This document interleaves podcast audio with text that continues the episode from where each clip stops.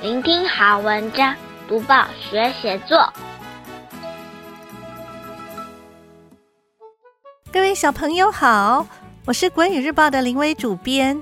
今天介绍的这篇记叙文，主题是小作家参加比赛的经验。你会说闽南语吗？在跟朋友聊天的时候，你会用闽南语和他人对谈吗？如果要你用不擅长的语言参加比赛，会不会让你很紧张呢？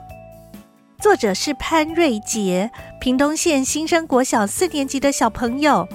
我们会介绍这篇有趣的文章，还有段落重点赏析以及讲解的写作技巧。先念这篇文章给大家听。情境演说家。我一进学校大门，就看见写我名字的红布条。再仔细看，原来是公告我参加闽南语情境演说区赛荣获第二名的佳绩。很多人不知道闽南语情境演说是什么，我当初也是。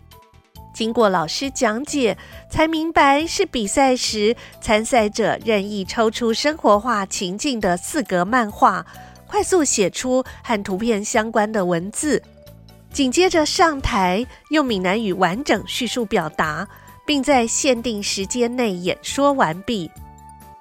演说后，评审还会发问，回答时要流畅，展现机智敏捷。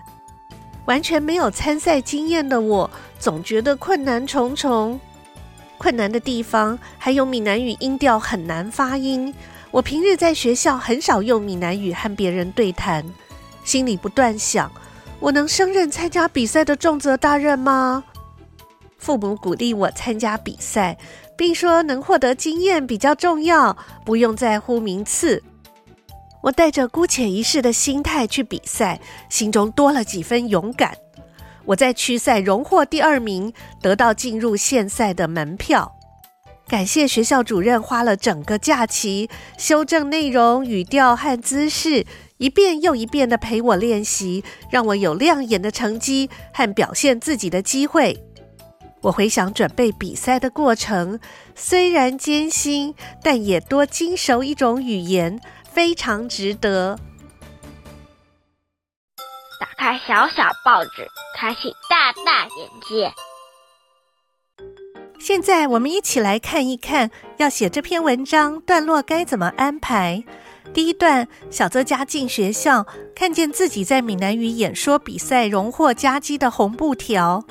第二段，介绍闽南语情境演说的比赛内容。第三段，没有经验的小作家觉得这项比赛很困难。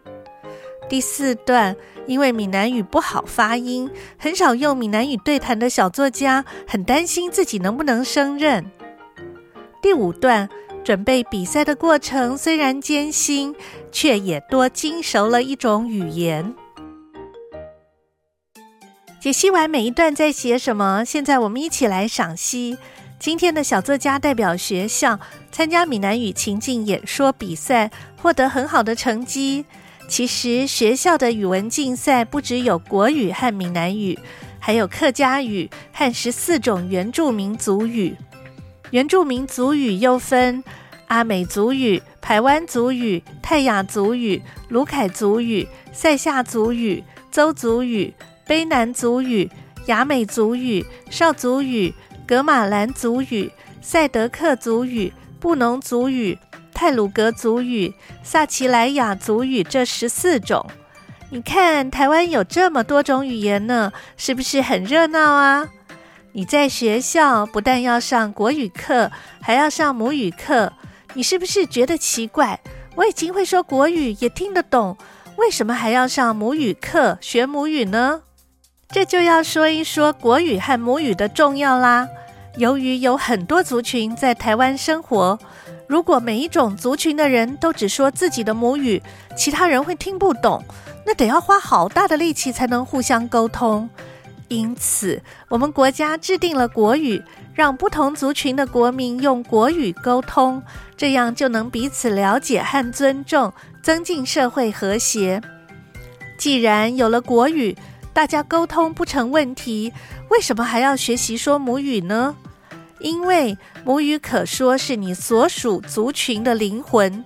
比如你是鲁凯族人，学会了鲁凯族语，你就能听部落耆老说鲁凯族的故事，和族人一起唱歌，向长辈学习各种技艺，能更深刻地了解祖先的智慧，进而对身为鲁凯族感到光荣，也产生保护鲁凯文化的责任感。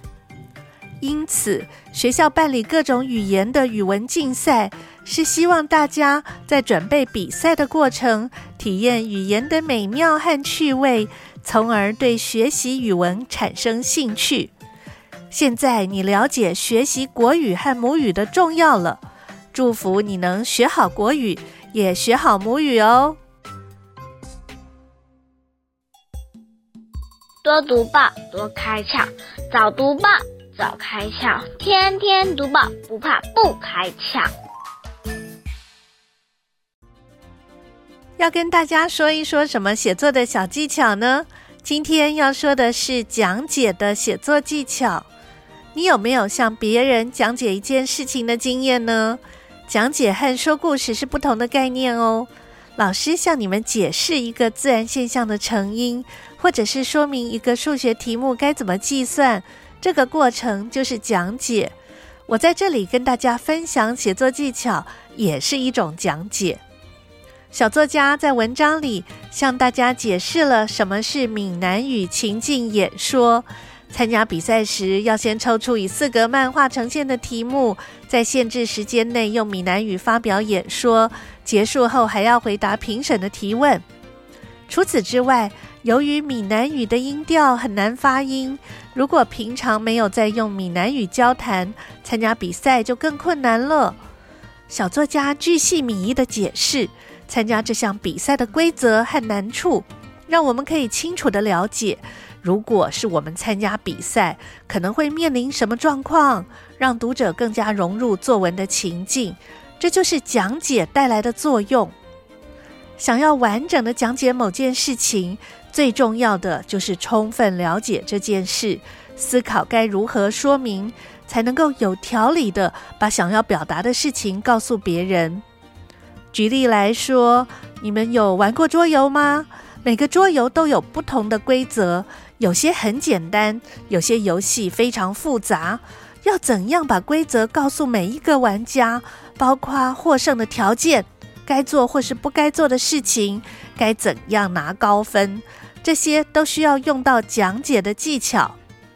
如果你的作文主题是一项大家都不大了解的事情，你就想象成要解释一个游戏该怎么玩，相信会简单很多哦。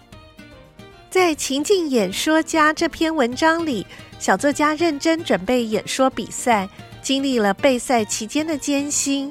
也尝到获得佳绩甜美的果实。林良爷爷在《爸爸的十六封信》里写信给自己的女儿，鼓励她许多在成长过程会遇到的挑战。在第五封信《不敢站起来说话的人》，写了自己童年很容易害羞、不敢当众说话的事情。他写：“我进了小学以后，不知道为什么十分羞怯，在学校里。”因为资质不错，看书比其他孩子早，很得老师的爱护。但是因为害羞，最怕上说话课。记得三年级时，老师要我们练习自我介绍，那是学习当众说话的第一课。我怕得不敢上学，请了一天病假。销假以后，以为事情过去了，不料老师还是要我补讲。我当时吓得趴在课桌上，一声不响，不敢抬头。四年级说话课经常要练习讲故事，我应付的办法就是请假。到了考说话的时候，老师对我说了许多好话，我也觉得老师的话对，不过就是没有勇气站到讲台上。我怕极了，怕得头昏，甚至连我的弟弟也来鼓励我。你要是怕上台的时候可以眯着眼睛，就像这样看人，就都有两个头，像是图画上的鬼。你当作跟鬼讲故事，就不怕了。林良爷爷听了他弟弟讲的，还是很怕。他弟弟还告诉他许多秘诀，例如把台下的人当草、当石头等。但是林良爷爷却越想越怕。林良爷爷说：“后来学校规定，五年级的学生必须在周会上轮流向全校报告时事。我听到这消息，脸色惨白，几乎失了上学勇气。轮到我的时候，我像一个懦夫，临时哭着说牙疼，请假回家。这情形一直继续到六年级，连我自己也有点瞧不起自己了。”我的没胆子，更在学校里大大有名。学校也开始把我当做一个有问题的学生来讨论。我的自尊心受了很大的打击。我下定决心雪耻，要表现一点勇气给他们看。后来呀，林良爷爷果真刷新了大家的印象，以十足的勇气上台，克服了羞怯。但是因为没有准备讲稿，就只能微笑点头。这样的态度就赢得了善良的全班同学热烈的掌声，大家真诚的祝贺这个不敢当众说话的同学脱离了羞怯的黑暗地区，走到阳光下啦。如果你也有这种困扰，欢迎来看看《爸爸的十六封信》里的第五封信吧。多读报，多写作，让我们看见更好的自己。说完林良爷爷小时候的故事，也介绍完情境演说家这篇文章，包括他的文体、段落重点、文章赏析，还有讲解的写作技巧。希望小朋友在写类似作文的时候，试试看把我们刚刚提到的写作重点应用上。鼓励小朋友写作文，可以用一种跟文字玩游戏的心情，多试试几种方法，让写作变得更有趣。